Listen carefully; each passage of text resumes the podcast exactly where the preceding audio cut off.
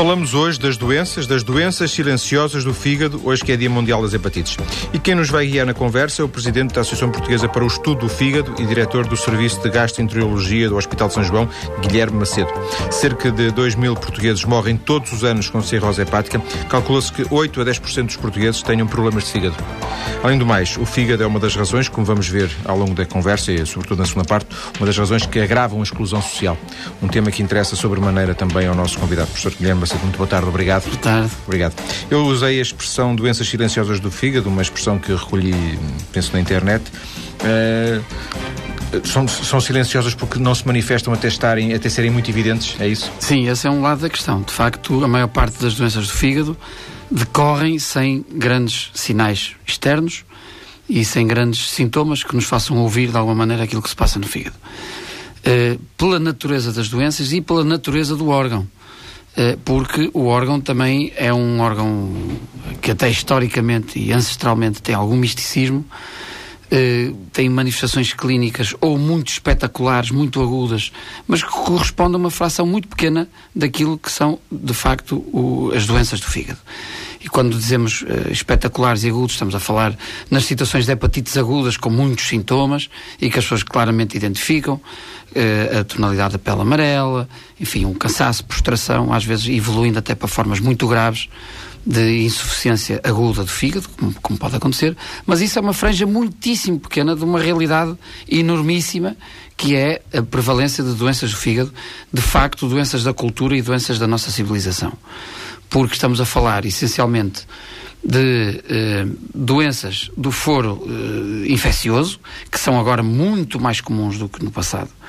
E estamos a falar essencialmente das hepatites víricas, mas estamos a falar também de doenças relacionadas com hábitos, com comportamentos da nossa, que, que são, de alguma maneira, privilegiados na nossa sociedade.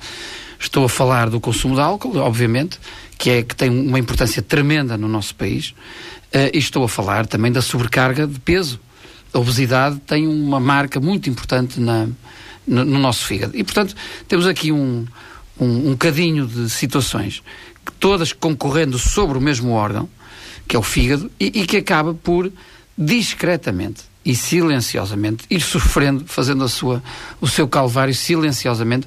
E esse é um problema, porque uh, se houvesse, de alguma maneira, algum alarme, algum sinal de alarme, ou doesse, por exemplo, uh, outros órgãos ao doer chamam a atenção e, obviamente, despertam a rapidez da atuação. O fígado não é assim. O fígado, uh, dentro do nosso contexto silencioso, subjacente, biológico, permanente, tem uma, uma filosofia, digamos assim, completamente diferente. E por isso é que eh, na ancestralidade admitia-se que a alma estivesse no fígado. Quer dizer, portanto, de facto, ali é um órgão, aquele quilo e meio que está aqui no nosso abdômen, tem realmente uma tarefa gigantesca de funções, estamos a falar de mais de 5 mil funções, uh, de organização, de gestão económica do nosso organismo, de definição de defesa, de definição de ataque. Portanto, é um órgão de facto riquíssimo e que tem, e que tem esta, estas potencialidades. A verdade é que é um órgão silencioso e nenhuma gestão de poder se faz com demasiado barulho. Portanto, o poder que o fígado exerce é com, com essa, esse silêncio do trabalho. Demasiado diário. discreto. Muito discreto. E se isso é bom por um lado, por outro lado, levanta-nos estes problemas, que é a identificação, às vezes, tardia de doenças que podem ter tratamento atempadamente. Uh, e essa é de facto uma, uma das razões por qual, neste momento, a nossa associação, a Associação Portuguesa de Estudo do Fígado, que é uma sociedade científica que, está, que reúne as pessoas que têm uh, treino, vocação, experiência e, e, saber, para todos os efeitos, na área do fígado, uh, e que envolvem essencialmente a gastroenterologia e outras especialidades, a medicina interna, a infecciologia, etc. Mas estes, este grupo de especialistas, que, que, que, de que se denomina APF, tem esta preocupação justamente de trazer uh, o fígado para a luz da ribalta. Isto é, mostrar que é um órgão que merece a atenção uh, e, uma, e um particular cuidado de cada um de nós, de cada uma das pessoas, não são só dos médicos, é de cada uma das pessoas. Por um lado, a APF faz esse caminho, e por outro lado, faz outro caminho que é da interligação e da interface com a tutela porque a saúde pode ser muito importante, pode ser decisiva para cada um de nós, mas se não houver o um envolvimento, em alguns momentos, da tutela, há muita informação que não passa, político. com certeza. Uh, muita informação que não passa, muita informação que acaba por uh, morrer na praia e, portanto, não, não, não se constituir planos estratégicos, etc., que é uma das nossas vocações. Nós queremos muito e tem havido, apesar de tudo, alguns contactos, alguma interligação possível, não a que nós desejávamos, porque desejamos que isso seja concretizável, Uh, e, e, percebemos das dificuldades que isso representa, mas tem que ser concretizável, por exemplo, a elaboração de um plano estratégico nacional para as hepatites víricas. Isso é, é fundamental, é crucial. Estamos a falar dos testes de rastreio, estamos a falar dos tratamentos que são facultados às pessoas nos hospitais, que são tratamentos muito onerosos, muito onerosos, e, portanto, merecem uma coordenação central, uma, uma perspectiva qualificada para que não haja, de facto, nem desperdício e, sobretudo, uma, uma, uma, um direcionamento muito assertivo para quem precisa e quem pode beneficiar mais da nossa, do nosso empenho. O que está a dizer, no fundo, é que, que faria sentido existir um plano nacional de rastreio, uh, não sei se precoce ou não, mas de rastreio de, de, das hepatites, que todo, todos nós teríamos de ser sujeitos? Eu, eu não penso que haja razões biológicas, económicas para se fazer um rastreio de massa. Mas há seguramente espaço para que se perceba, por exemplo, para que se tenha uma noção realista dos números em Portugal. Porque nós temos estimativas. Ora, como o nome indica, existe alguma subjetividade. Nós precisávamos de dados mais concretos. Existem algumas sugestões, mas não existem dados concretos. E, por exemplo, havia todo o interesse em termos uma amostra grande, enfim, do público, que nos desse uma ideia muito mais realista e muito mais atual daquilo que se passa em relação Há prevalência das hepatites víricas, mas não exclusivamente das hepatites víricas. As hepatites víricas são aquelas que, de facto, acabam por desencadear mais agitação social e mais agitação uh, nos hospitais, como deve calcular. É hepatite B, não é? é? Hepatite B e hepatite C. São, de facto, as duas que, pelo seu envolvimento, pelo seu uh, compromisso histórico biológico com as pessoas que infectam, acabam por ter, por corresponder a um grande peso na sociedade. Peso esse que nós achamos que ainda não está totalmente clarificado e identificado. Sentimos, vemos, constatamos que há uma sub, uh, um subdiagnóstico uh, e para além desse subdiagnóstico, que, não, que não, não significa culpa de ninguém, como se deve calcular, mas há um subdiagnóstico. Mais uma vez, voltamos ao silêncio das doenças do fígado. Mas esse subdiagnóstico é preocupante na medida em que não permite selecionar pessoas que podiam ser candidatas a tratamentos muito eficazes. E esse é que é o problema. É o, é o problema individual e depois o problema económico e social. É que pessoas doentes trabalham menos, trabalham mal e, obviamente, tem, representa um consumo económico tremendo, sobretudo em termos de medicação. Isto não é uma linguagem chocante, é uma linguagem que nós, mesmo como médicos, temos que também nos habituar a integrar. Chamada economia da saúde. Absolutamente, absolutamente. Que sem dúvida que é um dos paradigmas atuais e que nós não podemos estar alheios. Sei por experiência própria, porque já me foi prescrito e eu fiz esse, esses testes, esses testes de, de, de de hepatites eh, são caros. Uh, e, portanto, isso... Não sei se são caros porque, porque têm que ser, se são caros porque não têm escala, não têm dimensão, enfim, não sei. Sei que isso, de alguma forma, deve dificultar.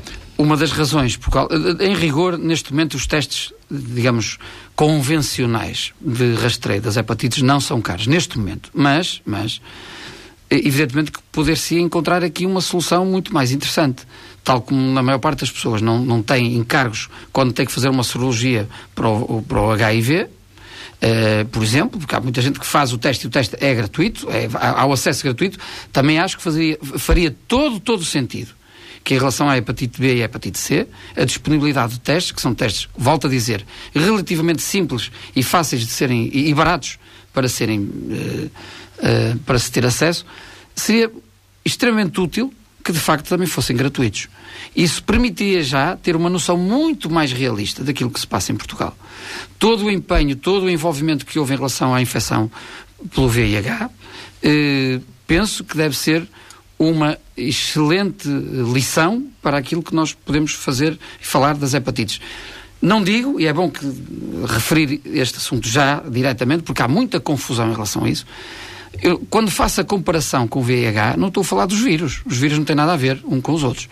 Nem estou a falar das doenças, nem estou a falar das pessoas. Está a falar da, da política, da metodologia que foi seguida. Absolutamente. Estou a falar da disponibilidade dos testes. Esse assunto parece-me de crucial importância. Além do mais, tem, temos também as cirroses. Uh, falamos, Fala-se muito nas hepatites. As hepatites são talvez. Uh, uh, as hepatites são mediáticas. É, é, e a, a, dor de cabeça principal do, do, do, do, de alguém que estuda o fígado, mas as cirroses são uma realidade, porque eu recordo-me ter feito aqui há, há, alguns tempos um programa e ter ficado assustado com os números que certo, me falaram da certo. cirrose, não é? diz muito bem quando as hepatites ocupam de facto um lugar dominante na, na preocupação de, de, quem, enfim, de quem trata estas pessoas e, e, sobretudo da população. Porque em rigor, em rigor, para, para nós, para quem, quem está no terreno e trata as doenças do fígado, evidentemente que tem mais eh, repercussão em termos de internamentos, em termos. até de, de, voltamos aos custos dos hospitais, em termos de, de, de, decisões do dia a dia, decisões clínicas, tem muito relevo, por exemplo, a doença, as doenças do fígado associadas ao álcool e também as cirroses. A cirrose é um estadio comum. Eh, não digo terminal porque isso tem uma conotação eh, pejorativa, mas um estadio avançado de várias doenças, seja motivadas pelo álcool, seja motivadas pelas hepatites víricas, seja motivadas por outras uh, razões menos comuns e mais raras. Uh, mas a cirrose é um estadio uh, avançado. Bom, portanto, para nós, as hepatites não são o único, digamos, o único foco da questão. Até porque muitas hepatites não, não, não avançam para a cirrose, não é? Exatamente por um lado, porque nós não as deixamos avançar, daí a importância de um diagnóstico com alguma precocidade e, e, de tratamento que, na maior parte das vezes, é necessário, mas há muitas circunstâncias em que não há progressão nenhuma.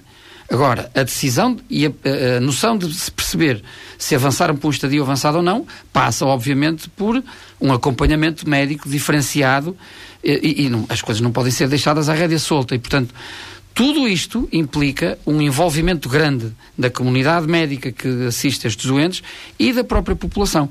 Não acredito que se forem só os médicos a procurar onde estão as doenças e os doentes, não, isso não tem grande relevo. Tem alguma importância, mas não é decisivo. O que nos parece decisivo, e esse é um dos caminhos que a Associação claramente apostou neste, neste, neste mandato, e penso que esse é um, é um caminho a seguir no futuro, é de, de alguma maneira, trazer o assunto a praça pública. Nós não estamos a discutir as doenças do fígado, nós estamos a discutir a saúde do fígado, que é outra conversa. E o que nós pretendemos é que, eh, de alguma maneira, as pessoas sintam que é necessário proteger, tratar, Uh, saber o que se passa com o seu fígado. Nós não queremos saber se de facto, uh, ok, queremos, queremos atuar no, no, momento oportuno, mas não é para nós excessivamente importante que alguém saiba que tem apatite isto ou aquilo. Não, não. É importante que perceba que tem um fígado e que esse fígado pode sofrer e que há várias causas de sofrimento do fígado e que elas são verdadeiramente ultrapassáveis. Porque, apesar de tudo, as hepatites víricas, quando nós nos impressionamos com os 100 mil, com os 150 mil, da B ou da C, e são valores muito importantes, mas temos que considerar outras centenas de milhares de portugueses que têm doença no fígado motivada pelo álcool. Portanto, a questão não, não é só exclusivamente centrada nas hepatites víricas, embora seja um assunto dominante. Há outras razões. E aqui, quem nós queremos que seja de facto o protagonista é o fígado. E cada um dos portugueses deve saber e deve tentar perceber aquilo que se passa com o seu fígado. Fala-se pouco, não sei, é uma, uma, uma observação empírica, fala-se pouco em cancro do fígado. Fala-se muito em cancro noutros órgãos, fala-se fala pouco por, por desconhecimento, fala-se pouco por não ser, não ser um problema? Não, não é um problema. E é um problema crescente e dominante neste momento. É perfeitamente nítido para quem trabalha nos hospitais e acompanha eh, o seguimento de alguns doentes que já têm doença, enfim, muito avançada, o tal estadio cirrose, uh, é diário. Uh, nós todos os dias somos confrontados com situações novas oncológicas do fígado. E sabemos que vão aumentar. Porquê? Porque alguns tratamentos não, ainda não são completamente eficazes, porque algumas das situações não são totalmente controláveis por nós e algumas, eh, de alguma forma, herdamos desconhecimentos de décadas e que agora se apresentam como o cancro de fígado. Portanto, a verdade é que esta entidade está a crescer indiscutivelmente. Indiscutivelmente em Portugal e em todos os países ocidentais. E cresce sempre como consequência do, do, desse agravamento da situação? Ou seja, eh, é algo que, que não aparece sem mais nem menos se não, se não houver antes, por exemplo, uma cirrose? Exatamente. Uh, embora a maior parte das vezes no cancro do fígado Uh, existe a cirrose, de facto, não é obrigatório, nem, nem todos os dentes têm cirrose, uh, são os que têm carcinoma hepatocelular, como, como, como se designa atualmente. Não. Uh, um, uma pequena franja pode ter, de facto, um tumor de fígado, um tumor maligno de fígado, sem ter tido cirrose. Mas, em termos, digamos, de conhecimento global, e isso é que é importante dizer, na enorme maioria das vezes, o cancro do fígado surge num terreno próprio. E o terreno próprio é a cirrose motivada pelo álcool, pelos vírus ou por outras razões. Há bocadinho apontávamos a obesidade ou a sobrecarga de peso como uma razão atual, civilizacional, digamos assim, para as doenças de fígado. É verdade. E mais verdade é que, em algumas circunstâncias, essa inflamação que a gordura provoca no fígado pode avançar para estadios como a cirrose. E, portanto, como vemos. Mesmo sem álcool. Mesmo sem álcool. O, grande problema em Portugal é que o, o, álcool, e não é, não é um problema no sentido, não, não estamos, nós não adotamos uma política de, de, de abstencionismo total, não é, não é essa a questão, mas é uma questão cultural. Nós bebemos e socialmente é aceite. O grande problema tem a ver com as quantidades. E muitas vezes isso é controverso nós, se nós perguntarmos comumente a um, enfim, qualquer uma das nossas pessoas que nos consulta uh, e, e, perguntamos quais são os seus hábitos em termos de ingestão de álcool, as pessoas de uma maneira geral, além de dizer que não bebem, o, o que não é completamente Sim. verdade, depois quando tentamos especificar, dizer, mas às refeições bebe, bebe só um copinho. Sim. O copinho é metade de um copo, um Sim, terço de um copo e meio, quer dizer, ninguém, o copinho não, não tem significado. E depois afinal já não bebe só uma refeição, bebe às duas. E de semana em semana e de mês a mês estamos a, de facto, a adicionar litros e litros de álcool. De álcool. E o, o álcool é sempre a somar, não é dividir. E o álcool prejudica sempre, não haja ilusões. Vamos voltar à conversa, vamos continuar a conversa daqui a pouco, vamos ter uh, notícias.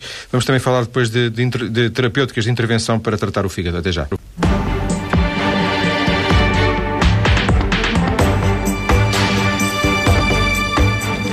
Estamos hoje a falar de doenças do fígado, das hepatites víricas ao cancro do fígado, à cirrose, eh, patologias de que já se falou ao longo deste programa, na conversa que estou a ter com o Presidente da Associação Portuguesa para o Estudo do Fígado e também Diretor do Serviço de Gastroenterologia do Hospital de São João, Guilherme Macedo. Dr. Guilherme Macedo, a fecharmos a primeira parte, deixou uma frase que eu tomei nota para recomeçarmos agora, que era o fígado soma sempre, o fígado é uma, uma, uma caixa registradora é, que parece que toma nota de tudo aquilo, todos os males que lhe fazemos, é isso? E também, ele, ele não é se esquece. Não, não se esquece, não se esquece e cobra-nos, às vezes cobra-nos. Uh, agora, a verdade é que também o fígado é um órgão muito dinâmico. A capacidade regenerativa do fígado é uh, extraordinária é um exemplo biológico uh, inigualável e, portanto, uh, a verdade é que aumenta a nossa margem de tolerância, isto é, parece que muitas vezes o agredimos e, embora ele registre, uh, de facto consegue recuperar na grande maioria das vezes.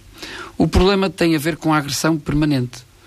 E a agressão permanente pode vir dos vírus da hepatite. Sim, um vírus que se, que se apanhou, que se apanhou num, das maneiras mais. Um, um, sangue, uma agulha, etc. Absolutamente, é? e é, é, importante dizer, e, e abro um parênteses muito, muito importante, porque tem a ver com os famosos comportamentos de risco, é importante perceber-se que a maior parte das pessoas que têm hepatite B ou C não tiveram comportamentos de risco ou não têm nenhum relacionamento uh, associado ao comporta dito comportamento de risco, as, muitas vezes esta infecção decorre por via intrafamiliar, por via pouco aparente.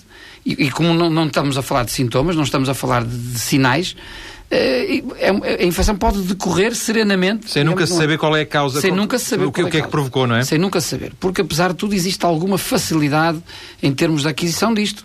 E daí a importância dos programas de vacina, etc, etc. Mas, sobretudo, vale aqui a pena dizer que uh, o estigma de que tem uma hepatite X ou Y e, portanto, pode ter tido um comportamento não é verdade. Por exemplo, um relacionamento extraconjugal. O relacionamento extraconjugal é aquele que mais vezes vem à baila. Outros, ou de outro tipo de ter tido algum comportamento de, uh, mesmo que não seja extraconjugal, que seja antes da vida conjugal, Sim. mas, de facto, não é verdade isso. Porque não há uma relação direta. Não há uma relação direta, não há uma relação direta. Sabemos, obviamente, que alguns comportamentos se associam a um risco maior de contrair uma infecção. Absolutamente, com certeza. Mas o inverso não é verdade. O simples facto de ter uma infecção não permite concluir não deverá permitir concluir que se teve um comportamento de risco, Sim. porque a maior parte das pessoas não o teve. Essa é que é dúvida, verdade. Sem dúvida. Uh, em relação a esta perpetuação da agressão, que era onde estávamos a falar, um, essa perpetuação da agressão, leia-se inflamação do fígado, porque o fígado reage estando inflamado. Essa perpetuação da inflamação é que muitas vezes motiva depois o aparecimento da tal cirrose. E é aí que nós queremos estar, é nesse processo todo, é evitar que o fígado inflame, é evitar que o fígado progrida. Como é que nós fazemos? Evitando as agressões. Como? Ou tratando as hepatites víricas, no caso de ser esse o agente, ou, por exemplo, evitando o consumo de álcool. O álcool perpetua-se na sua agressão no fígado. Não quer dizer que se beber hoje isto vai durar três anos, mas o que quer dizer é que se beber hoje e amanhã e depois de amanhã, é evidente que estamos a perpetuar uma agressão. Ainda que a quantidade seja relevante ou não? A quantidade é muito relevante. Ou diria assim, beber, eh, beber álcool é, é mau? Bom, eu, eu não posso dizer que beber álcool tem alguma função social também. Uh, senão nenhuma festa teria álcool. E, portanto, compreende-se que as festas possam ter algum Compreende-se que há um fator. E já houve aqui por, por, um, pelo menos um programa sobre os, os benefícios para a saúde do, do consumo do vinho. A, atenção. um colega, que, um, um colega seu do, do Hospital de São João. Com certeza. Também é preciso também desmistificar esses putativos e potenciais benefícios do vinho.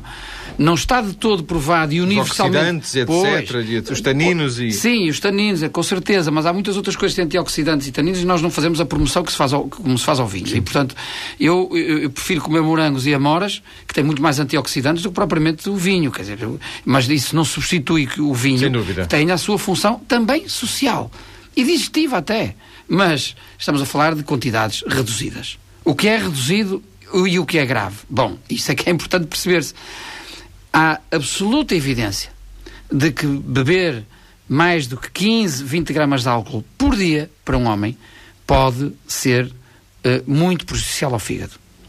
E há evidência de que beber mais de que 10 gramas de álcool ou 15 gramas de álcool para as mulheres por dia também pode ser francamente grave. Portanto, uh, Sim, é, há uma certa diferença entre homem e mulher, mulher aqui, com certeza, tem a ver com várias coisas, com o sistema enzimático do fígado, com o índice de massa corporal, com várias coisas. Mas, portanto, há aqui logo uma, uma primeira noção de que há valores. Isto não é no ar. Não, beber três copos faz mal e beber dois faz bem. Não, não é bem assim. Até porque... Há um limite a partir do qual há um risco. Há um limite a partir do qual começa a haver um risco. E também esse risco não é igual para toda a gente. Uh, uma das conversas que mais nos perturba é quando nós vemos que alguém argumenta o seu consumo dizendo que o seu amigo, o seu vizinho ou alguém da sua família bebe mais do que ele e não tem nada. Pois, isso não prova de que a própria pessoa não tenha.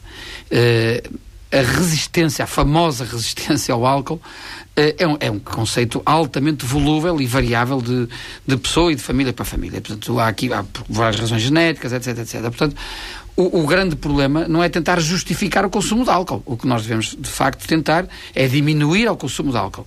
Não há dúvida que todo o álcool faz mal. Isso aí, agora, pode, pode estar num nível tolerável em que Sim. o próprio fígado negocia bem com isso negociei sempre essa agressão, porque é uma agressão ao fígado. Sim. É uma agressão. É um, cor, é um, corpo, é um corpo agressor. Absolutamente. E que o fígado negocia bem. Uh, numa dose razoável, numa dose pequena.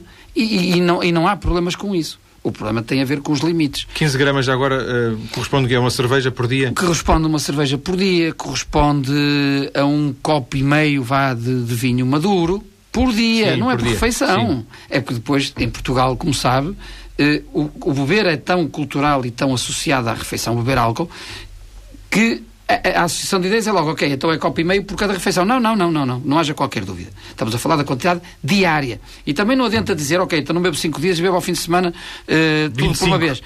Isso é grave e perigoso, porque há lesões agudas provocadas pelo álcool.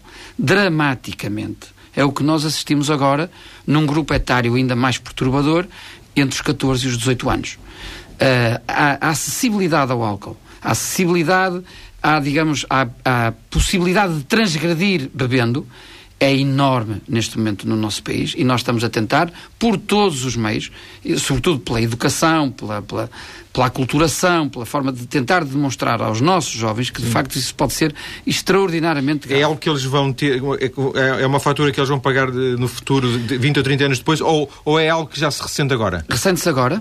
Uh, há, há, muitas razões por qual uh, as, as, os jovens bebem e uh, a verdade é que depois começa uma escalada de consumo muitas vezes impossível. É absolutamente, absolutamente, é aditivo e, absolutamente. E portanto o receio não é só do que vai acontecer daqui a 30 anos, mas há, há, há, jovens que têm lesões muito graves. Não digo, não digo que morram na altura, na, na hora, Sim. três horas depois, mas por exemplo sabemos que muitos acidentes de viação têm a ver com o consumo de álcool e portanto há aqui uma interface terrível que é importante explicar à nossa juventude. Daqui, por este andar, daqui a 20 anos não teremos fígados suficientes para os transplantes que, que serão necessários? Temos que ter. Porque é muito importante ter fígados saudáveis também por causa disso. A transplantação é uma excelente arma, mas é uma arma no fim da linha. Sim nós temos muito mais a oferecer antes da transplantação. Temos que ser capazes de oferecer a transplantação, mas também temos que ser capazes de oferecer muita coisa antes. Agora é preciso que as pessoas nos ajudem. Eh, se as pessoas, de facto, não tiverem nenhum cuidado, nenhuma preocupação, nenhuma atenção em relação ao seu fígado, com certeza que estamos a criar uma sociedade francamente patológica Sim. em termos de doenças do fígado. Estamos a falar, no fundo, de, de, de figas, estamos a falar de, de, de álcool e, e, isto faz-me pegar no, numa iniciativa muito interessante que, que, foi eh, realizada em fevereiro, à qual esteve eh, ligado diretamente, que foi esta questão do fígado e a exclusão social. Exato. Porquê que, porquê que foi buscar... O, os, os, médicos geralmente tratam, tratam de médicos, não é? Tratam de coisas médicas, apesar de Abel Salazar ter dito que um médico que, que, só sabe de medicina não sabe de nada, não é? Mais pois, ou menos isto, não é? No fundo, ele disse, e sem retirar obviamente, o, o vigor e o interesse da, da, do aforismo, que é um aforismo extraordinariamente importante, de facto, transmitiu uma realidade que é inequívoca atualmente. Nós não podemos, nós como médicos, não, não podemos estar aliados, não podemos nem devemos, e, e mais, não conseguimos estar aliados daquilo que é a interação uh, biosocial das pessoas. Não, não podem ser só de estetoscópios e não? Não, não existe isso. Nem sequer. E existe atualmente, e nós temos responsabilidades também na, na, no ensino, na faculdade, etc. É, é uma das preocupações que temos que ter, é ensinar aos nossos jovens médicos a tal vertente social dos seus atos e das suas decisões. É extraordinariamente importante. A nossa função não, não, não se resume a receitar ou, ou, a fazer diagnósticos brilhantes. Ou, não, isso é muito mais, uh, por assim dizer, uh, cinematográfico do que propriamente a nossa realidade. A nossa realidade implica um conhecimento muito apurado, muito atento, muito envolvido, muito comprometido com a realidade social, do, social dos nossos doentes. Nós não podemos propor um transplante a quem não tenha nenhuma condição para suportar a medicação, etc, etc, etc. Não, não podemos. Portanto, temos que saber o que estamos a falar. Nós não podemos excluir alguém do tratamento só porque teve um comportamento de risco há uns anos atrás ou só porque, de alguma forma. Não, não podemos. Temos de estar sensíveis a tudo isto. E, no fundo, essa reunião, o FIG de exclusão social, tentou demonstrar aos protagonistas da área da exclusão social a outras sociedades, portanto, e, e, aos psicoterapeutas, e aos sociólogos, e aos historiadores, à gente, digamos assim, da exclusão social, que de facto isso tem muito a ver com a medicina. E à gente da medicina explicar que de facto há muito do que fazem que tem a ver com a exclusão social. Agora, o que é interessante, curioso e provocativo, diria eu, é que há de facto um órgão onde se reflete aquilo que acontece na exclusão social, que provoca a exclusão social, como é o fígado, eh, e o, e o, álcool e as drogas, etc, etc, que provocam exclusão social, afetam o fígado, e também o fígado, quando sofre, pelas suas doenças, pelo estigma que tem, também promove a exclusão social. Portanto, nesta interface, achamos que havia espaço, e tanto houve, tivemos, como sabe, interlocutores de extraordinário relevo e importância nessa reunião, nomeadamente o nosso bispo, o bispo do Porto, que fez-nos, de facto, uma brilhante locução uh, e, e, de facto, transmitindo, uma vez mais, aquilo que são as suas preocupações sociais. Mais uma vez demonstrando uh, total interpenetrabilidade destes conceitos. Sim. Nós não vivemos aliados da sociedade. Embora me pareça que seja um bocadinho forçado concluir que o fígado é. Quem tem problemas de fígado é, é um problema de. é excluído no sentido de ser.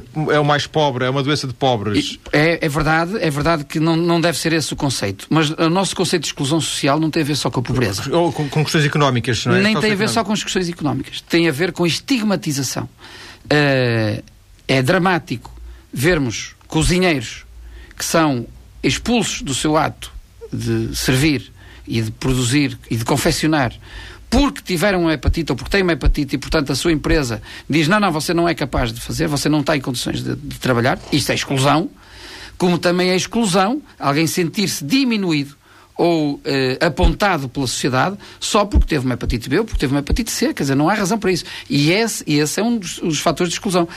A exclusão não tem a ver com a pobreza. Nós temos muitos doentes, eh, muita gente que ocupa cargos de grande visibilidade pública e de grande importância social também, e que tiveram, de facto, ou que têm, muitas vezes, problemas relacionados com o seu fígado, com hepatite vírica, com consumos antigos, até, de, enfim, de produtos que, que, que mas que tiveram esse. E, portanto, Deus me livre que uh, houvesse uma exclusão de pessoas que são altamente capazes, credenciadas e competentes para executar as tarefas que têm. Portanto, a exclusão é um, é um conceito muito mais sim, lato sim. do que a pobreza. Do que é uma questão meramente económica. Exatamente. Sem dúvida.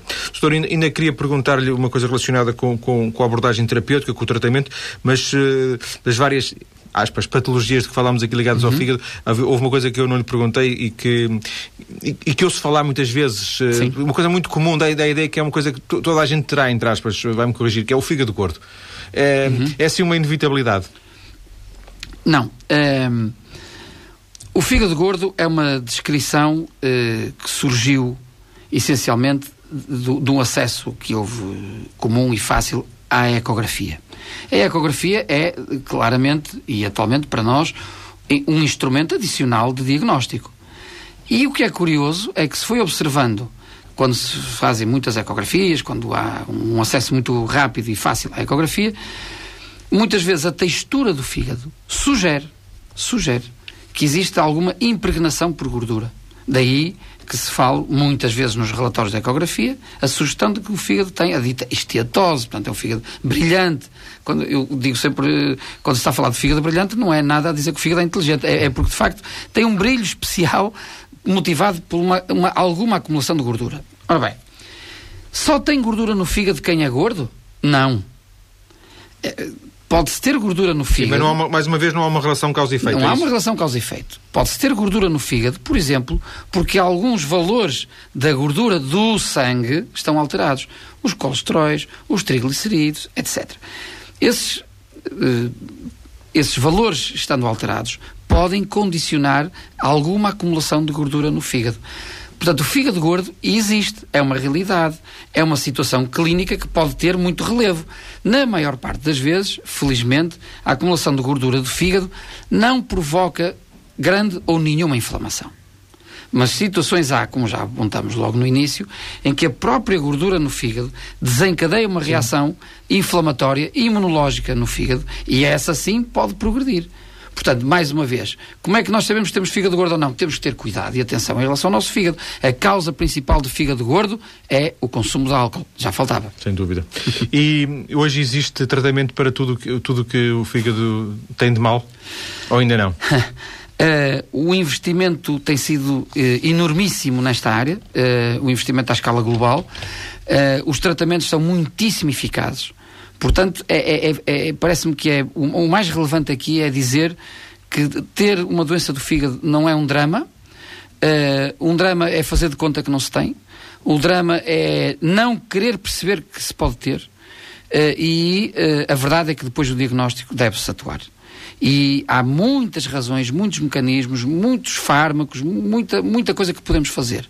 Não nunca nenhum médico substituirá uma outra coisa, que é o comportamento individual das pessoas. E, e isso é, é fulcral. Nós não estamos em casa para dizer que a pessoa deve reduzir o seu peso corporal. Não estamos em casa para dizer que tem que beber menos. E, portanto, essa noção de que cada um de nós é responsável pela sua saúde do fígado penso que é a informação mais importante. Eu, eu ia dizer que cada um, cada um de nós é o dono do seu destino, neste caso, cada um de nós é o dono do seu fígado. Absolutamente. Doutor Guilherme uh, Fonseca, uh, Guilherme Macedo, peço desculpa, muito obrigado por ter vindo à TSF para esta conversa sobre fígados. Muito obrigado. Obrigado.